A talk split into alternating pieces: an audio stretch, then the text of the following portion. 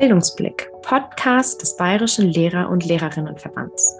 Heute darf ich euch mitnehmen auf eine kleine Reise. Und zwar werde ich mit Thorsten und Nike von Kreidestaub e.V. über Lernreisen sprechen. Thorsten und Nike studieren beide in Tübingen im Master Schulentwicklung und Schulforschung und waren selber auch schon auf einen oder auch mehreren Lernreisen. Und ich habe mit ihnen darüber gesprochen, wie man sowas in einer Initiative von Studierenden aus organisiert nach welchen Kriterien man eigentlich eine Schule auswählt, die man auf einer Lernreise besuchen möchte, was man daraus mitnehmen kann und warum ein Verständnis von guter Schule ganz unterschiedlich geprägt sein kann. Für diese und weitere Fragen bleibt gerne dran heute mit mir, Hanna Seifert und mit Thorsten und Nike von Kreidestaub e.V. Hallo Nike, hallo Thorsten. Schön, dass ihr heute hier bei Bildungsblick seid. Hallo. Hi Hanna. Bevor wir ins heutige Thema einsteigen, wollen wir euch den HörerInnen noch kurz vorstellen. Und das machen wir natürlich wie immer mit dem Speed Dating. Wer von euch möchte denn beginnen? Ich glaube, Thorsten möchte anfangen. Gut, Thorsten, du hast das Wort. Deine Minute. Los geht's. Das Speed Dating. Deine Minute. Sag uns, wer du bist. Ja, hi, ich bin Thorsten.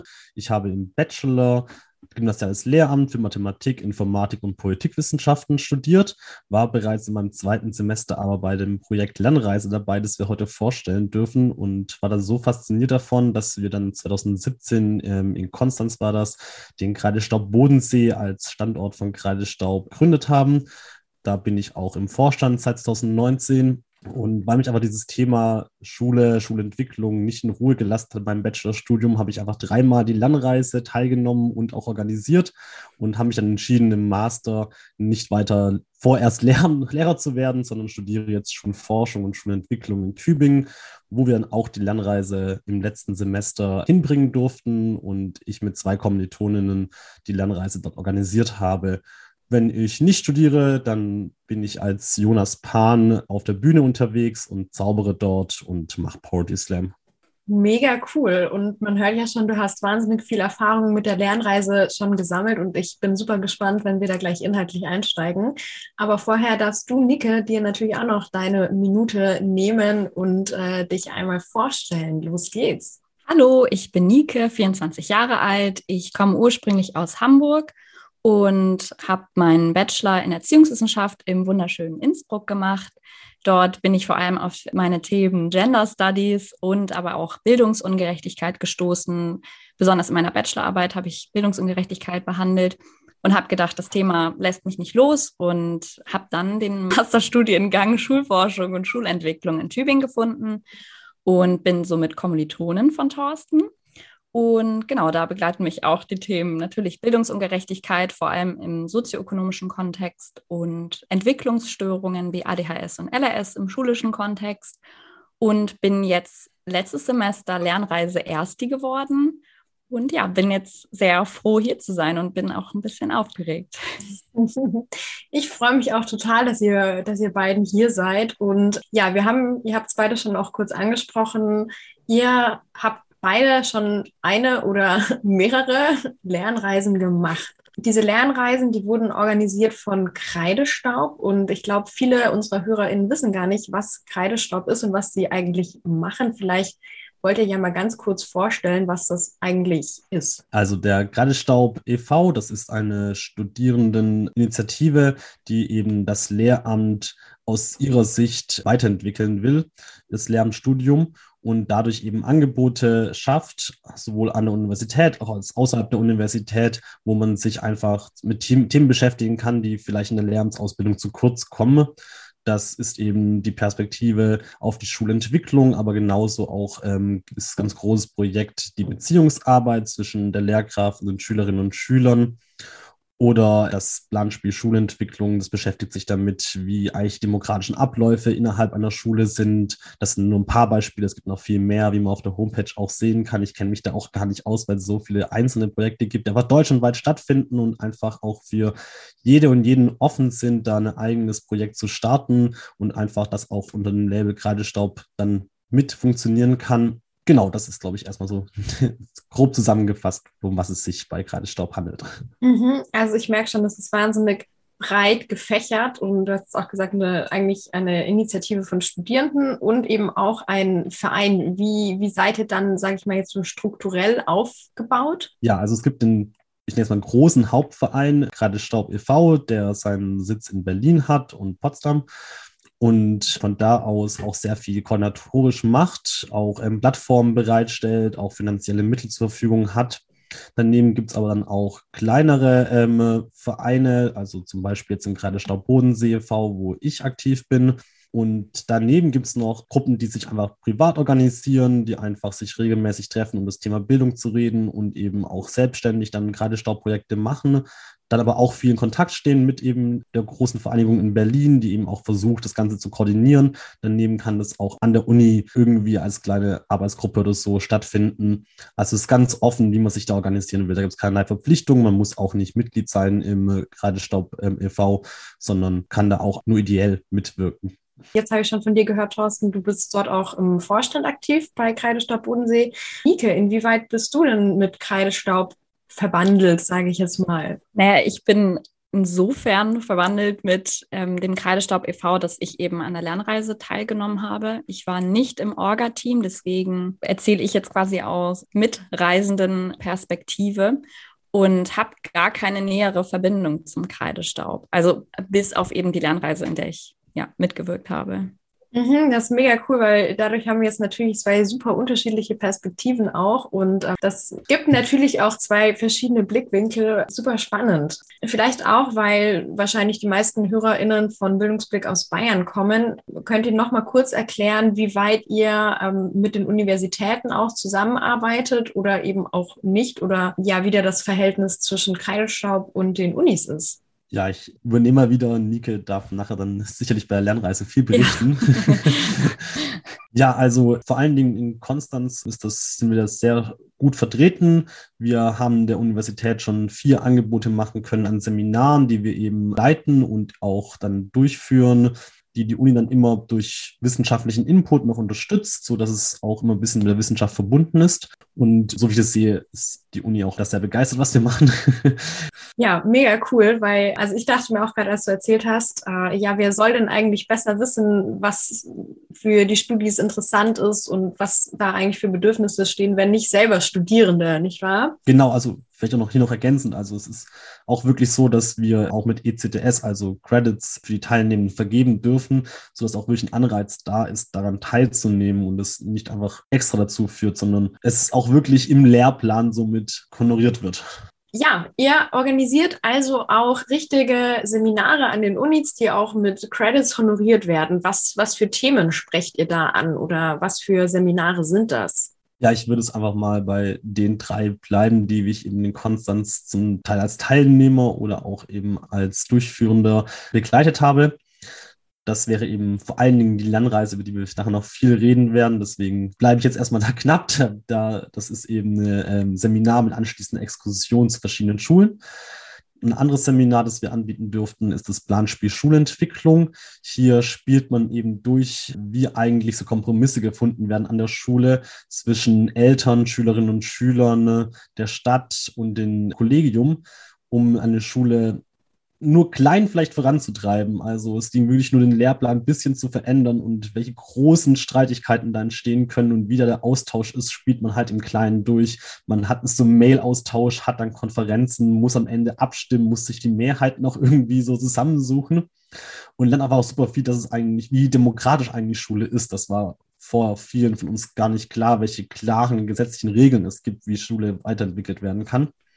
Und das dritte Seminar, das wir so in Corona-Zeiten entwickelt haben, das ist Edu-Gaming. Da zocken für den Unterricht als Unterschrift. So, da, da versuchen wir Computerspiele einfach mal aus Perspektive für den Unterricht zu betrachten. Wir nehmen nicht explizit Lernspiele, sondern ganz normale Computerspiele, die Kinder und Jugendliche in ihrer Freizeit vielleicht auch spielen würden und überlegen, ob das irgendwie auch durch einen Unterrichtskontext ähm, stattfinden kann. Das kann ganz einfach sein, beispielsweise ähm, indem man das Spiel auf Englisch macht dann ist es bereits Englischunterricht. Aber es kann natürlich auch tiefgreifender sein. Also Minecraft dürfte ja viel ein Begriff sein. Das kann man im Mathematikunterricht, im Physikunterricht vielfältig verwenden. Ne? Aber eben auch im Kunstunterricht. Man kann da einfach sehr kreativ Sachen bauen. Und solche Gedanken machen wir uns einfach und versuchen da eben vielen Leuten, die auch bis dahin keinerlei Kontakt mit Computerspielen hatten, mal so einen Blickwinkel denen zu eröffnen und eben auch vielleicht wieder näher an der Jugend dran zu sein. Mega, ich merke schon, wir könnten wahrscheinlich noch fünf weitere Podcasts äh, mit äh, euch aufnehmen. So viel, wie da noch dahinter steckt. Aber auch wenn es mich in den Fingern juckt, noch weiter nachzufragen, wollen wir uns ja heute auf die Lernreise konzentrieren. Und an dem Punkt, Niki, wie bist du eigentlich damals darauf gekommen, dort teilzunehmen? Also ich hatte das Glück, dass die Organisatorinnen eben meine Kommilitoninnen waren. Und dementsprechend bin ich, glaube ich, schon bevor es so richtig offiziell ähm, angekündigt wurde, ja, auf die Idee gekommen, da mitzumachen. Und dann sollten wir eine kleine Bewerbung schicken, weil es ja eben auch begrenzte Plätze gab. Und dann haben die ausgewählt. Ich denke mal auch nach einer sehr het also heterogenen Gruppe wahrscheinlich auch verschiedene Blickwinkel. Und genau, und dann sind wir im Sommersemester mit den Seminaren gestartet. Mhm. Ja. Okay, also um da jetzt vielleicht mal so ein bisschen chronologisch durch den Ablauf durchzugehen. Du hast dich angemeldet und dann hat es mit dem Sommersemester dann mit den Seminaren gestartet. Worum ging es da oder wozu war dieses Seminar dann gut im Hinblick auf die Lernreise? Also das Seminar stand unter dem Motto gute Schule, Fragezeichen. Genau, da haben wir uns alle gemeinsam mit den Aspekten von guter Schule beschäftigt und weniger in der Hinsicht aus wissenschaftlicher Perspektive gestaltet. Also das wurde am Anfang relativ klar kommuniziert, dass es nicht darum geht, jetzt Texte durchzulesen und dass wir jede Woche Texte vorbereiten und uns ja über die wissenschaftlichen Aspekte unterhalten werden, sondern es ging auch viel einfach um, ja, wie stellen wir uns gute Schule vor? Was wünschen wir uns von guter Schule? Was zeichnet für uns gute Schule aus? Und ich denke, das war eben, also das war, das war so der eine Aspekt vom Seminar. Und der andere Aspekt, der auch sehr, sehr wichtig war, war ähm, das Teambuilding und die Frage danach, wie wollen wir vorgehen, wie wollen wir uns als Gruppe verhalten, wie möchten wir später dann hospitieren. Also das wurde ja alles gestaltet dann in Hinblick darauf, dass wir im September, also damals war das alles noch ein bisschen unsicher. Wir hatten gehofft, dass wir auch wirklich dann starten können und nicht die Hospitation online machen müssen. Ja, wie werden wir auf diese Reise gehen? Was nehmen wir mit? Welche Perspektiven und wie wollen wir das gestalten? Weil das ein sehr, also es wurde zwar von drei Leuten organisiert und angeleitet und die haben auch die Stunden immer vorbereitet, aber wir wurden da schon sehr mit einbezogen und es ging sehr viel darum, wie möchtet ihr vorgehen oder wie wollen wir gemeinsam vorgehen?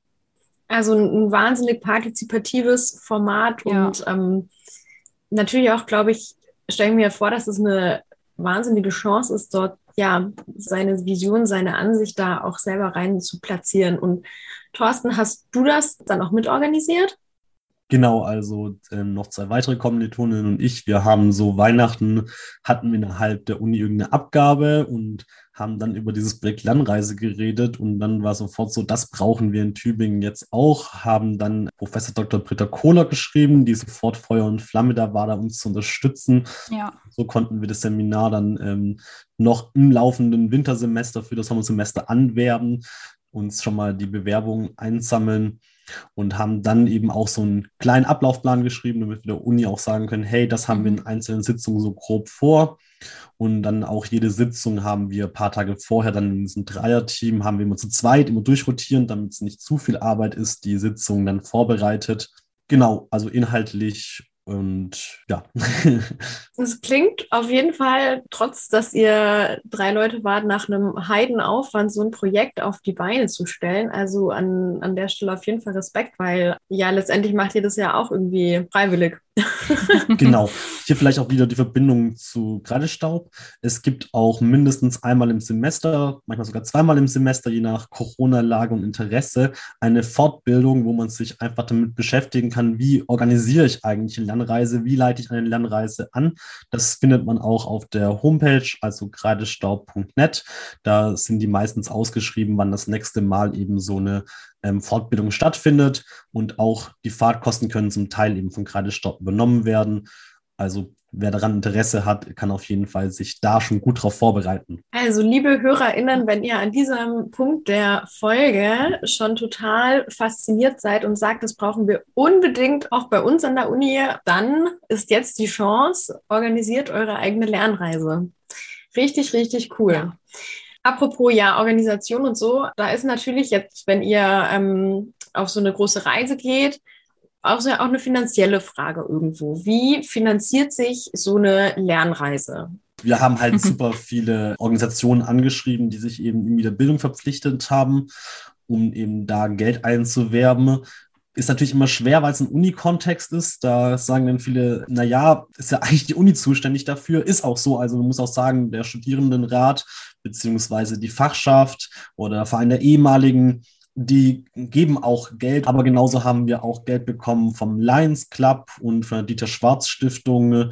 Die waren auch recht großzügig, so dass wir eben jeder und jedem ermöglichen konnten, an der Lernreise teilzunehmen, unabhängig vom Geldbeutel. Ja. Weil klar, zwei Wochen unterwegs sein, jeden Abend irgendwo schlafen müssen, Verpflegung. Manchmal wollen die Schulen noch eine kleine Hospitationsgebühr, beziehungsweise mindestens das Mittagessen mal, so dass wir es denen geben können. Und das hat eigentlich super geklappt dass wir, genau, einen Bus hatten wir noch gemietet, der musste natürlich auch bezahlt werden. Ja, wir hatten auch vorher eben auch mal eine Abstimmung darüber, also Stichwort Partizipation. Das wurde vorher abgefragt, wie viel wir bereit wären, an Eigenanteil zu geben.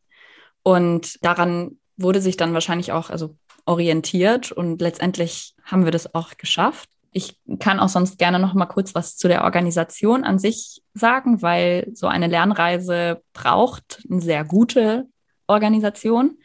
Und weil das natürlich nicht alles an unseren OrganisatorInnen hängen bleiben soll, wurde das Prinzip der Hutgruppen genutzt. Das sind in unserem Fall fünf Gruppen gewesen, wo, ähm, also fünf Hüte, wenn wir mal bei der Metapher bleiben. Und in, zu diesen Hüten konnte man sich selbstständig zuteilen und wo dann eine Person den Hut auf hatte und quasi so die Ansprechperson war, damit die fünf Hüte, also damit das nicht immer in einem großen Plenum diskutiert werden muss, sondern damit die fünf Hüte eben ja miteinander enger kommunizieren können. Und die fünf Hüte waren dann eben einmal also die Öffentlichkeitsarbeit, der Schulkontakt, Finanzen, die Unterkunft und Verpflegung und Transport. Und da war dann, wir waren 15 Leute, waren dann jeweils drei Personen und alle Aufgaben waren sehr wichtig dafür, dass diese Lernreise funktioniert. Das heißt, man hatte auch eine Verpflichtung der Gruppe gegenüber. Und es hat auch natürlich mit einzelnen Hürden und Schwierigkeiten, hat es aber letztendlich richtig gut geklappt. Und wir hatten echt ein richtig cooles Team und tolle Leute dabei, die alle auch motiviert waren. Mega cool. Also das erfordert ja auch irgendwo eine hohe Selbstorganisation, ja auch den Überblick ja. zu behalten. Also cool, dass ihr das ja eigentlich von Studierenden aus auf die Beine stellen könnt. Das ist dann natürlich cool, wenn das so klappt. Bevor ich mich jetzt metaphorisch gesprochen mit euch auf die Lernreise machen möchte und natürlich auch super gern mehr darüber hören möchte, an welche Schulen ihr dann gefahren seid und wie eure Erfahrungen da waren, würde ich sagen, dass wir jetzt mal eine kleine Runde oder Fragen dazwischen schieben. Habt ihr Lust? Klar. Juhu! Kaffee oder Tee? Rotstift oder Grünstift? Fisch oder Fahrrad? Entweder oder, deine Wahl. Erste Frage. ähm, Gesamtschule oder lieber dreigliedriges Schulsystem? Gesamtschule. Gesamtschule, ja. Wollt ihr ganz kurz ja. vielleicht in ein, zwei Sätzen erklären, warum ihr euch so entschieden habt? Ich würde sagen, das liegt auch ein bisschen an unserem, jetzt seit, seit drei Semestern sind wir in diesem Studiengang Schulforschung, Schulentwicklung und hören da halt in echt vielen mhm.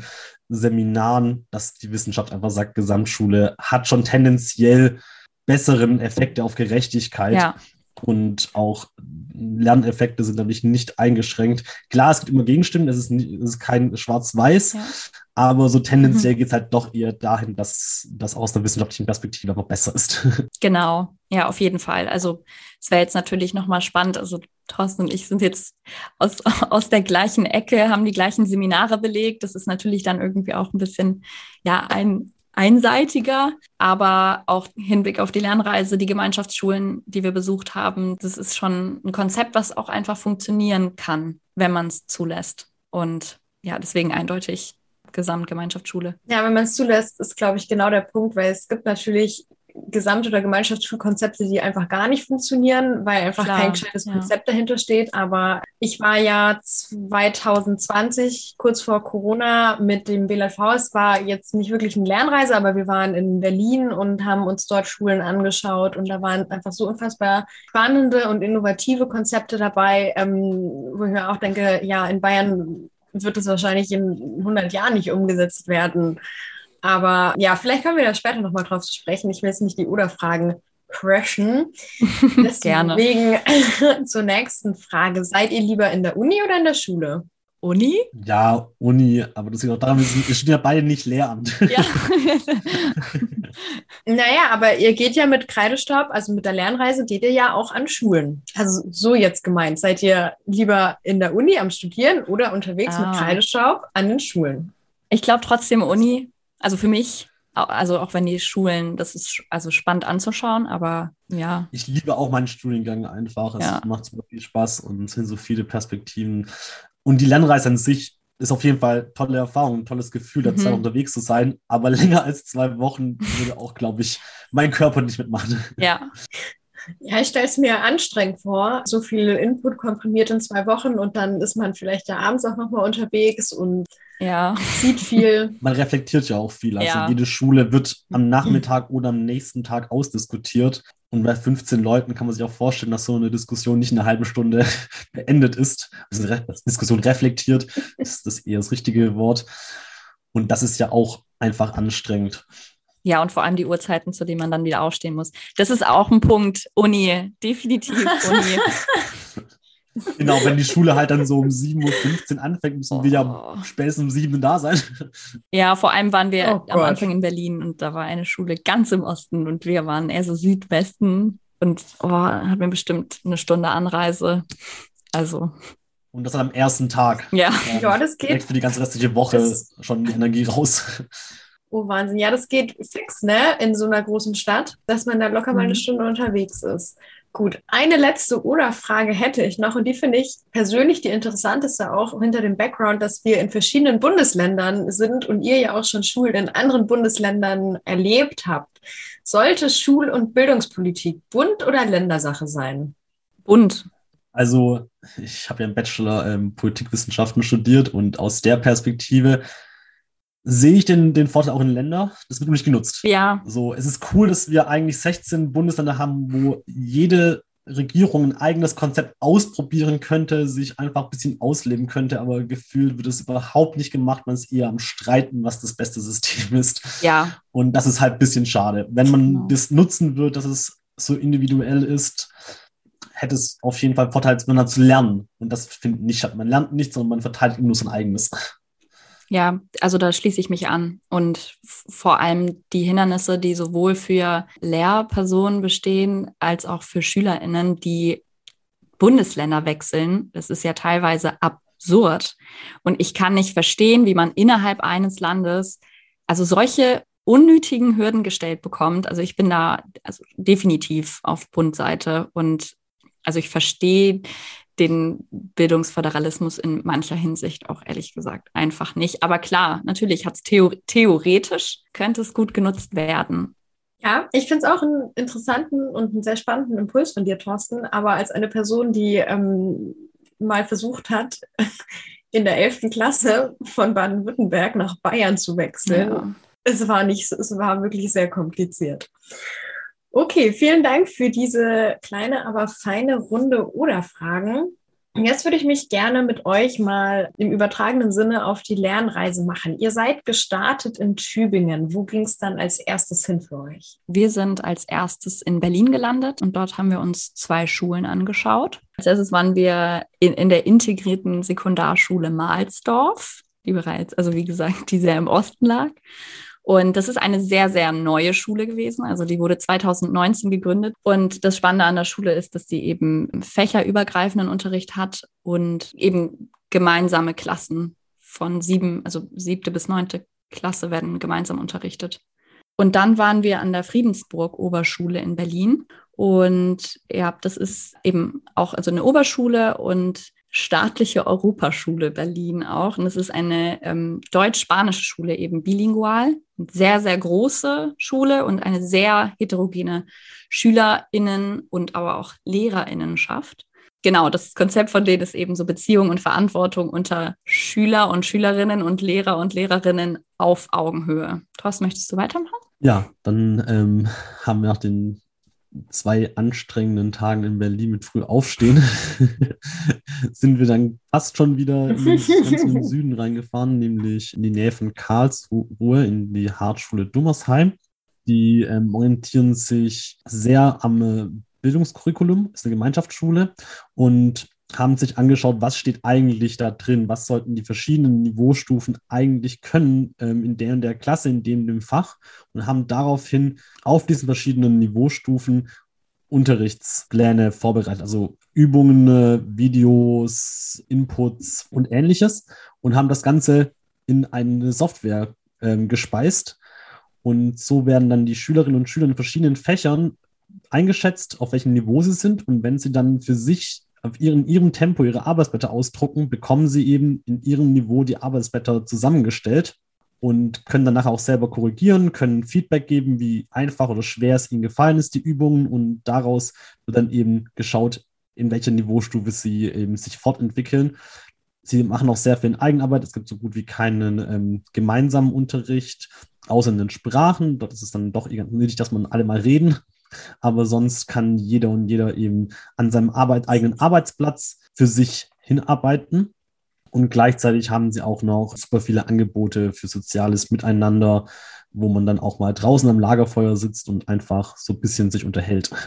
kam unser Wochenende, das wir auch sehr gebraucht haben, das haben wir alle gemerkt. Ähm, ein Teil von uns ist dann ins Spaßbad gefahren, ein anderer Teil von uns ist auf ein kleines Festival gegangen, tagsüber am Samstag und hat sich da eben so erholt. Jeder, wie er es halt gebraucht hat, ist auch gut, sich da, wenn die Gruppe mal einfach auflöst. Waren auch in Karlsruhe, da war auch abends ein Lichtspiel, das wir anschauen konnten. Das war einfach super, da ein bisschen runterzukommen weil dann ging es am Montag nämlich in die Grundschule weiter, was auch anstrengend ist, morgens in so eine Grundschule zu kommen. Und zwar die Grundschule Tefferroth, die hat einen eigenen Bauernhof. Also direkt am Schulgebäude ist ein Bauernhof mit Schafen, Ziegen, Hühnern, Katzen, äh, was ich vergessen, Hasen, früher auch mal Schweine, die dann irgendwann zu Wurst verarbeitet wurden. Aber das gehört natürlich, ja. das gehört natürlich alles dazu, wenn man halt so einen Bauernhof in seiner Grundschule drin hat. Und da haben eben die Kinder eigene Unterrichtsstunden, wo sie sich eben um den Bauernhof kümmern.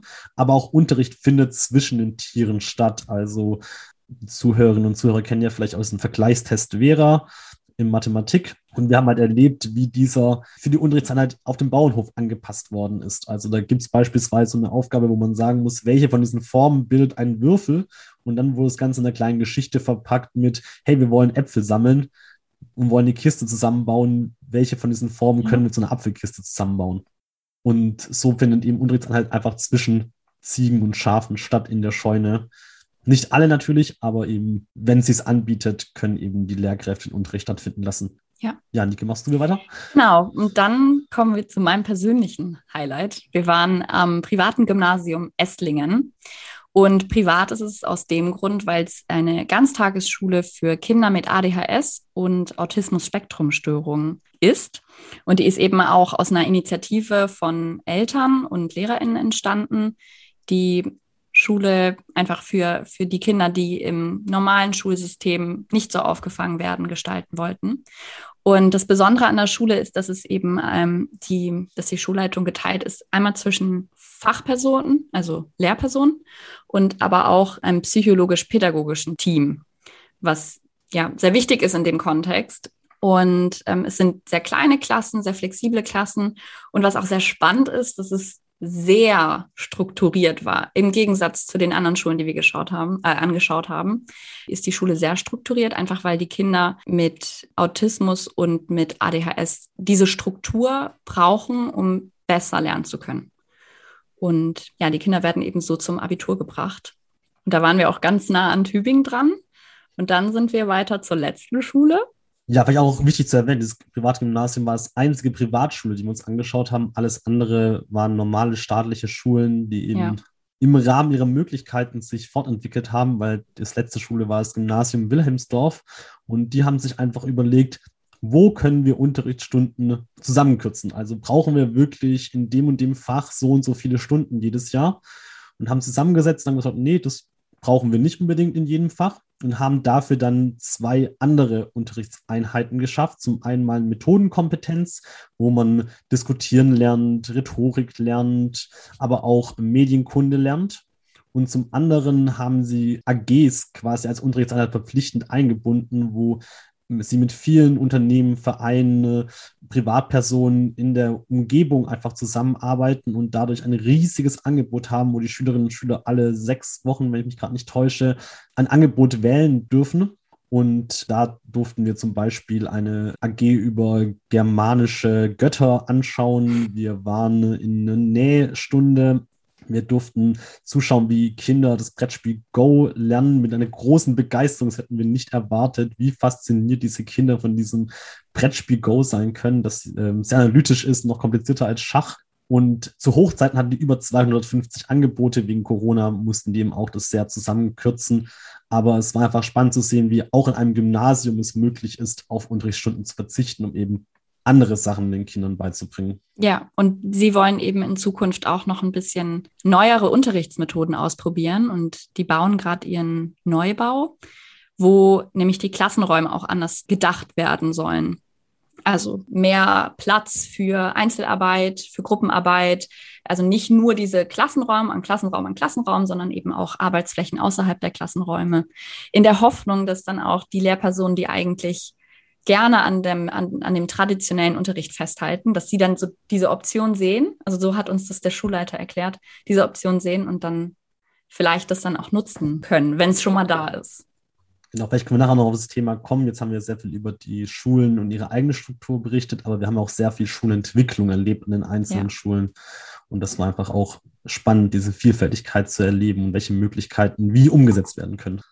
Ja, es ist Wahnsinn. Es sind auch ja unfassbar unterschiedliche Schulen und ja, Systeme, nach denen die Schulen sich richten. Wie habt ihr denn im Vorfeld aus, überhaupt ausgewählt, an welche Schulen ihr fahrt? Weil ich, ich stelle mir das total, also wenn man überlegt, okay, ihr könnt theoretisch mhm. noch überall na, in Deutschland hinfahren, wie sucht man sich da ein paar Schulen aus? Also im Seminar haben wir uns ein paar Kriterien beschäftigt. Frau äh, Kohler hat uns eben einen Input-Vortrag gemacht, auch über Schulentwicklung.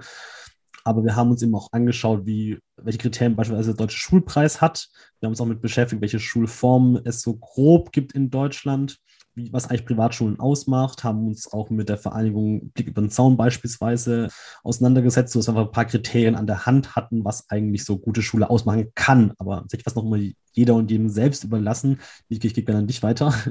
Genau, und mit dem Hintergrund sollte sich dann jede Person zwei Schulen aussuchen und die in einmal vorstellen in Videoform. Also so eine kleine Videopräsentation von maximal zwei Minuten, damit es auch nicht zu viel wurde. Und dann sollten wir zu, bis zu dem nächsten Datum uns die Videos alle angeschaut ha haben und abgestimmt haben. Und dann hatten wir eben so ein Ranking von den Schulen, die eben am interessantesten für unser Team war. Und die wurden dann kontaktiert vom Schulkontaktteam. Bei manchen hat es dann geklappt, bei manchen dann eben auch Corona-bedingt und auch terminbedingt nicht. Aber wir hatten dann eben das Team, das dann weitergesucht hat und neue Vorschläge gemacht hat und das hat dann auch geklappt auch wieder beim Bildungsföderalismus sind, natürlich eine Zeit zu finden, wo alle 16 Bundesländer gerade keine Ferien haben oder nicht ja. gerade in die Schule gestartet sind oder kurz davor sind, Zeugnisse zu machen, ist natürlich immer ähm, recht schwer. Deswegen muss man mit Absagen richten. Und deswegen ist diese Rangliste auch nicht so ganz hundertprozentig streng, sondern man schaut sich erstmal so an, was sind denn unsere Top 6 Schulen Und wenn dann eine absagt, dann geht man nicht auf Platz 7, sondern sagt eher so, hey, haben wir noch einen anderen Vorschlag gehabt, der ein ähnliches Konzept hat, damit genau. man möglichst viele verschiedene Konzepte auch nachher hat und nicht unbedingt sechsmal, keine Ahnung, eine Waldorfschule anschaust. ja, ja, Wahnsinn, mega interessant. Ich, vor allem fand ich total spannend, dass ihr jetzt auch gesagt habt, ihr habt nur eine Privatschule gesehen, weil irgendwie bin ich, weiß nicht, ob das daran liegt, dass ich aus Bayern komme, davon ausgegangen, dass wenn man sich innovative Schulen anguckt, Schulen mit einem besonderen Konzept, dass das eigentlich quasi Privatschulen sein müssen. Welche Freiräume kann man sich denn da auch in der, in der Schulentwicklung schaffen, trotz dieser, sage ich mal, staatlichen Strukturen, da was auf den Weg zu bringen? Ne Aussage, die oft kommt, ich breche es bitte runter, so, man muss halt die Gesetze ein bisschen locker nehmen, die es so mm. gibt als Schulleitung. ja. Und muss so schauen, wie weit es eigentlich die Schulbehörde noch zulässt.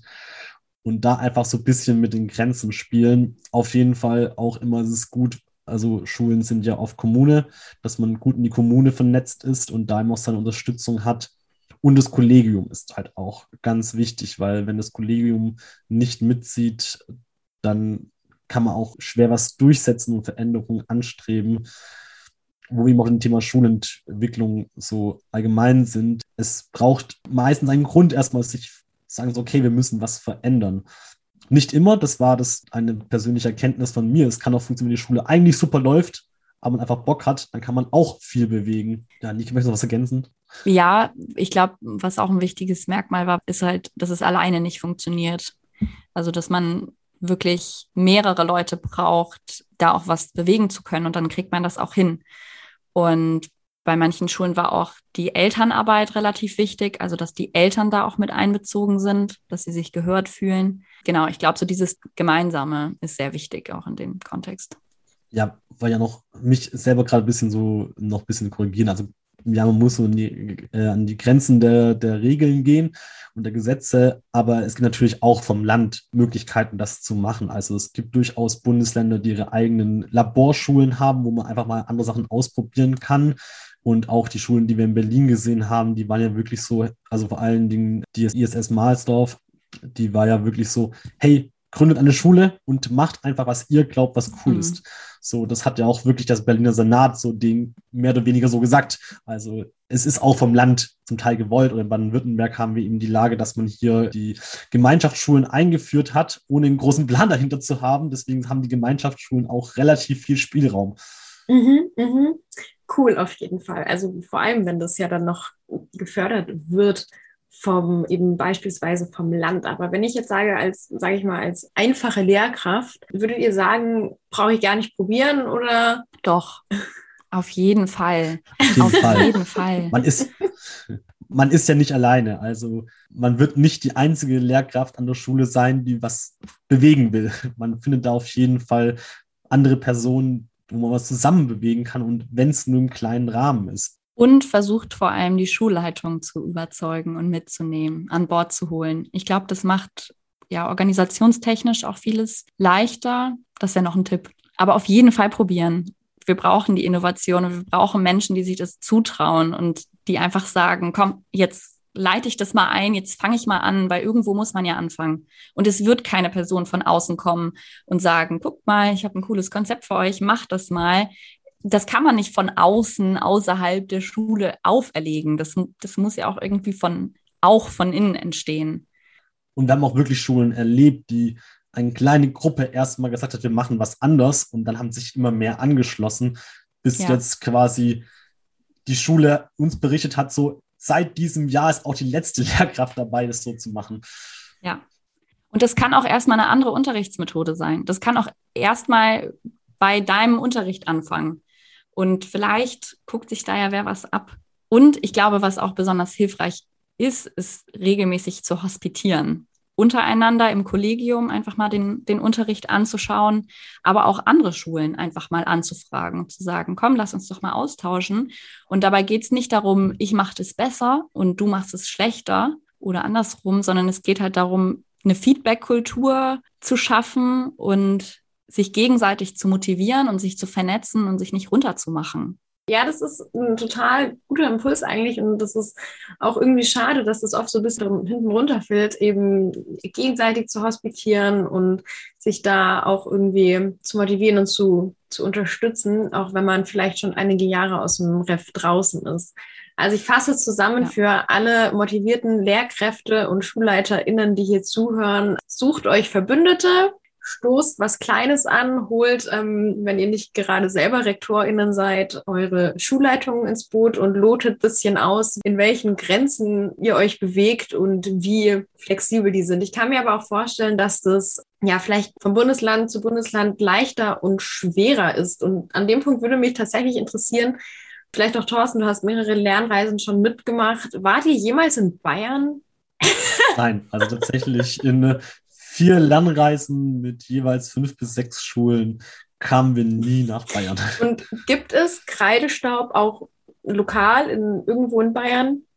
Da habe ich jetzt nicht genau in die Liste an allen Standorten geschaut, aber zumindest ist mir es noch nie größer aufgefallen, dass es die Initiative ähm, gibt. Aber genau hier ein kleiner Werbeblock an mitmachen.gradestaub.net kann man einfach eine Mail schreiben. Ich bin auch in diesem Onboarding-Team drin, dann antworte ich nicht, dann kann man telefonieren, kann sich auch einen Videocall machen und kann einfach mal überlegen, was denn möglich wäre und wie man sich gegenseitig unterstützen mhm, kann auch. Mhm.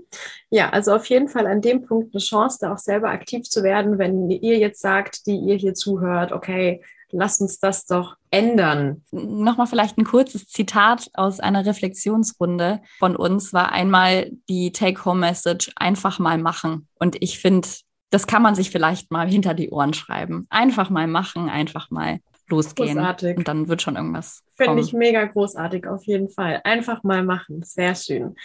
Nachdem ihr euch jetzt so viel auch mit verschiedenen Schulen beschäftigt habt, was gute Schule eigentlich bedeutet und da auch ja viel diskutiert und reflektiert habt, was bedeutet denn jetzt für euch gute Schule?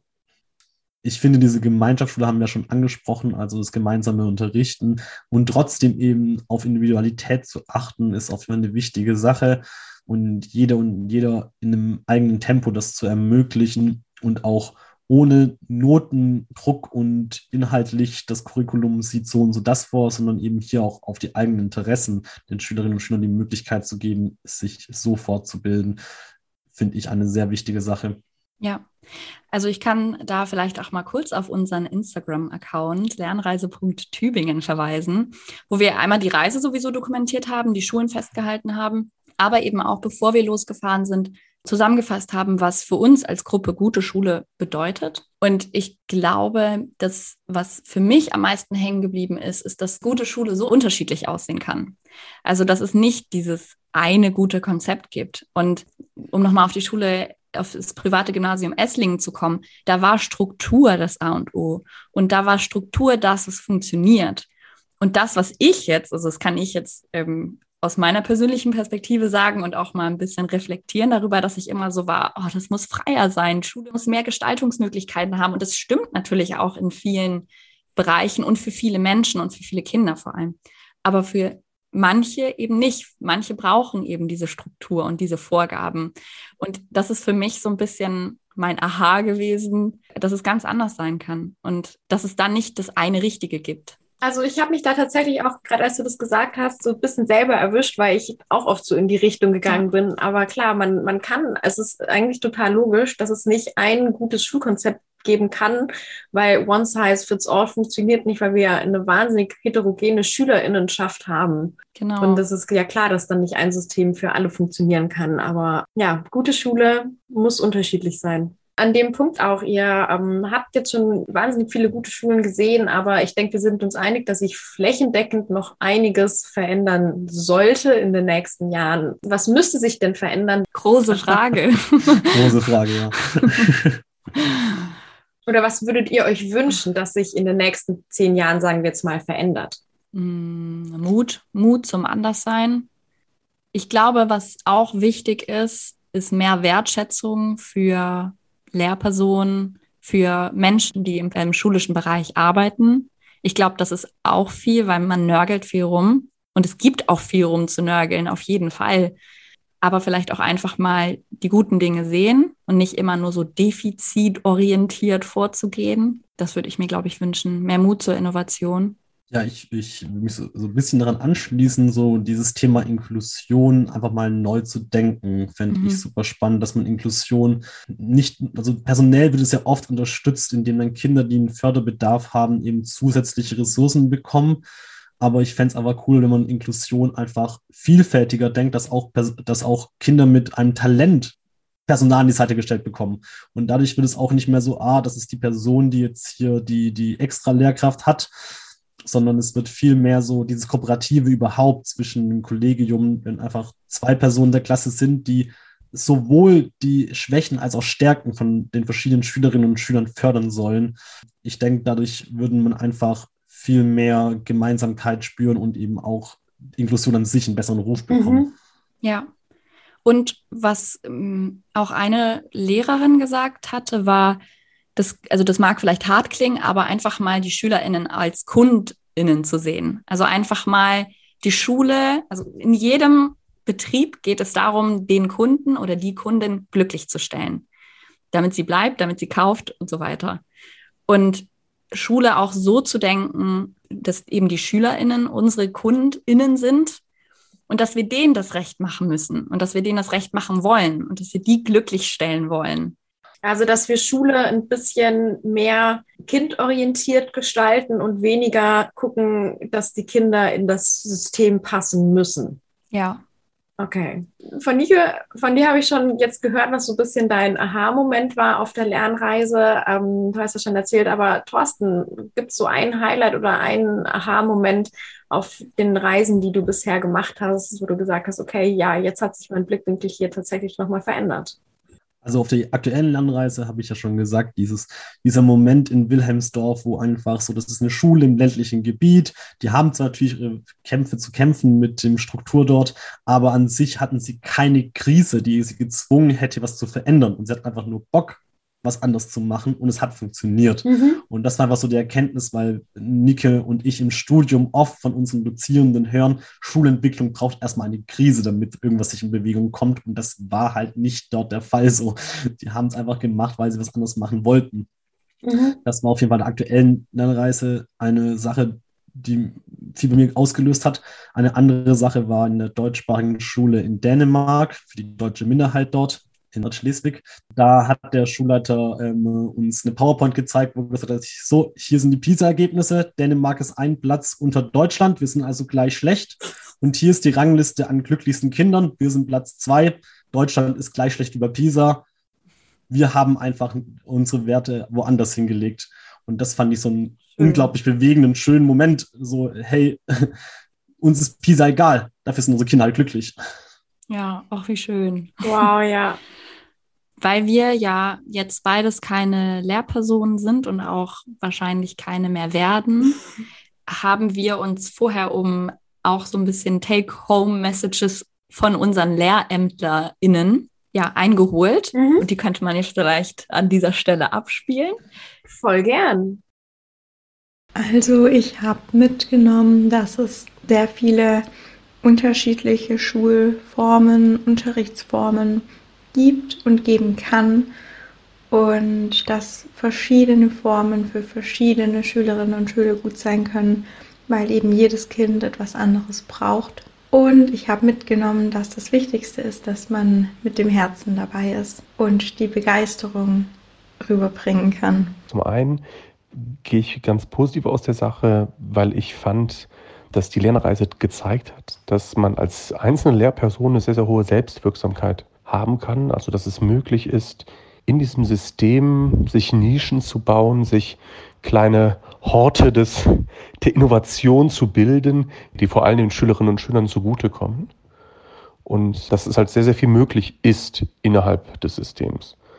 Und hier sind wir aber auch direkt bei dem, was ich ebenso sehe, das ist eher die Frustration. Ich hatte schon das Gefühl, dass das zwar diese Schulsysteme den Schülerinnen und Schülern sehr, sehr zugutekommen, aber ich das Gefühl habe, dass das immer damit dann einhergeht, dass die Lehrperson oder die Person, die das umsetzen, sehr, sehr viel ihrer Zeit, ihrer Mühen opfern müssen, um überhaupt solche Systeme zu beschaffen. Und es ist im gesamtgesellschaftlichen System Schule nicht möglich ist. Und das ist irgendwie frustrierend. Ich denke mal, mein Blick wurde wahnsinnig erweitert. Mein Blick für Alternativen, für andere Möglichkeiten, wie man unterrichten kann, für ungewöhnliche Kooperation.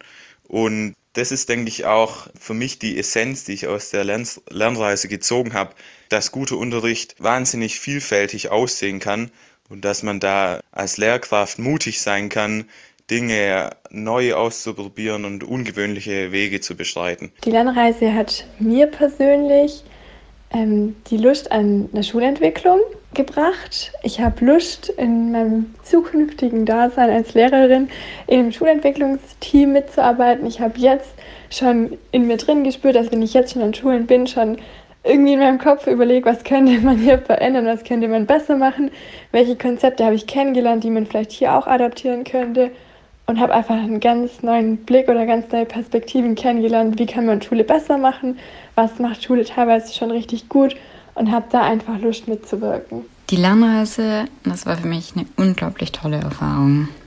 Ich habe in der Zeit des Projekts einerseits sehr viel darüber gelernt, was eine gute Schule ausmacht, aber andererseits konnte ich auch mich selbst nochmal neu und intensiver kennenlernen, vor allem durch den Austausch in der Gruppe von dem ich sehr profitiert habe, da wir alle unterschiedliche Fachrichtungen studieren und ich das Gefühl habe, meine Einstellung dadurch irgendwie geschmückt wurde und auch bereichert wurde. Deswegen würde ich es auf jeden Fall nochmal machen und immer wieder weiterempfehlen. Wir nähern uns langsam dem Ende eurer Folge. Gibt es noch was, das ihr den HörerInnen unbedingt mitgeben wollt, worüber wir jetzt noch gar nicht gesprochen haben? Geht auf Lernreise. wenn, wenn ihr die Möglichkeit habt, geht auf Lernreise oder macht eine Lernreise und auch wenn jetzt also LehrerInnen bereits LehrerInnen zuhören, geht hospitieren. Ich glaube, das wäre mir noch wichtig, ähm, loszuwerden. So eine Reise, zwei Wochen, ist anstrengend, ist teuer, braucht viel Organisation. Aber man kann ja auch einfach mal sagen, hey, wir nehmen ein Ticket und fahren einfach morgens mal los in eine nahegelegene Stadt, die eine coole Schule hat mhm. und schauen einfach mal da einen Tag lang einfach nur eine Schule an und reden einen Nachmittag darüber. Das ist ja. auch schon super gewinnbringend. Mhm, ja. Mhm. Lernreise fängt im Kopf an und äh, da muss man gar nicht so einen riesen ja, Trara draus machen. Also es geht, es geht auch schon mit kleinen Schritten. Genauso wie Schulentwicklung. Mega. Vielen, vielen Dank für diese motivierenden Abschlussworte. Und wir haben es in der Folge schon ein paar Mal so an ein oder anderer Stelle erwähnt. Aber wie kann man euch denn jetzt erreichen, wenn sich jetzt hier jemand super angesprochen fühlt und entweder selber auf Lernreise gehen möchte oder sagt, okay, schade, dass das in Bayern irgendwie bei uns noch nicht so ein großes Ding ist. Lass da doch mal was starten. Also auf jeden Fall die Homepage kreidestaub.net anschauen. Dort stehen auch super viele andere Projekte in Kurzbeschreibungen, sodass man sich auch einfach inspirieren lassen kann. Muss ja nicht unbedingt die Lernreise sein, die man seine Uni umsetzen will. Und wenn man einfach ein bisschen Unterstützung von Kreidestaub will, dann einfach mal an mitmachen at kreidestaub.net schreiben. Dann kriegt man da eine nette Antwort und kann sich einfach mal digital oder am Telefon treffen und kann einfach darüber reden, welche Möglichkeiten bestehen an dem jeweiligen Standort und wie Kreidestaub eben da auch unterstützen kann. Und dann gibt es eben auch die Ausbildung zum Teamleiter für die Lernreise. Das steht auch auf der Homepage, wann die stattfinden, diese Ausbildung. Genau, und wenn ihr euch einfach mal ein bisschen Inspiration holen wollt und einfach mal schauen wollt, wie eine Lernreise aussehen kann, dann schaut doch einfach mal bei lernreise.tübingen auf Instagram vorbei. Cool, vielen Dank. Zum Abschluss, habt ihr noch einen Buchtipp für uns? Ja, ich habe weniger themengebundenes Buch, aber das war eben mein letztes Buch, was ich gelesen habe, Endlich mal, ist untenrum frei von Margarete Stokowski. Es geht darum, wie es ist, als Mädchen in Deutschland aufzuwachsen. Und es ist ein untenrum freies Buch. Und äh, es ist spannend, es ist lustig, es ist teilweise auch traurig und ja, ist einfach sehr lesenswert. Sowohl für Leute, die vielleicht mit dem Thema ähm, Feminismus noch nicht so vertraut sind, aber auch für Leute, die da schon ganz alte Pferde sind. Auf jeden Fall lesenswert. Cool. Also ich fühle mich wahnsinnig angesprochen. ich schreibe es mir auf meine Must-Read-Liste. Ich habe ein Lied für die Vermissten von Pierre Jaravan ähm, dabei. Einfach, ich kenne den Autor ähm, persönlich eben von dem Poetry Slam, den ich mache. Und ich fand seine, sein letztes Buch schon großartig, das ist ein neu erschienenes.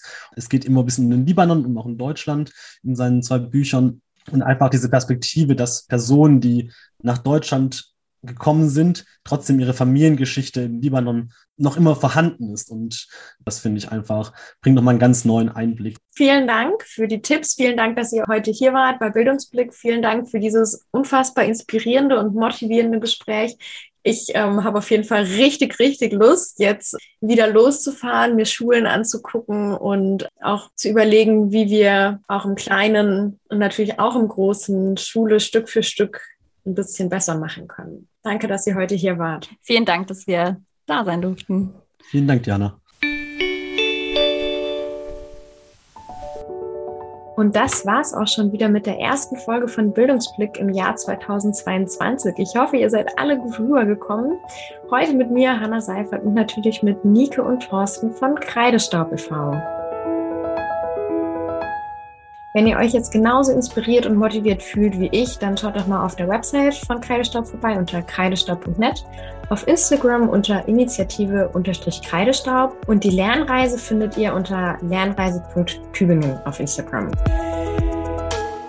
Nächste Woche dürft ihr dann wieder den Gerrit hier am Mikro hören. Bis dahin wünsche ich euch einen wundervollen Start in das neue Jahr. Macht's euch fein und vielen Dank, dass ihr heute wieder eingeschaltet habt bei Bildungsblick.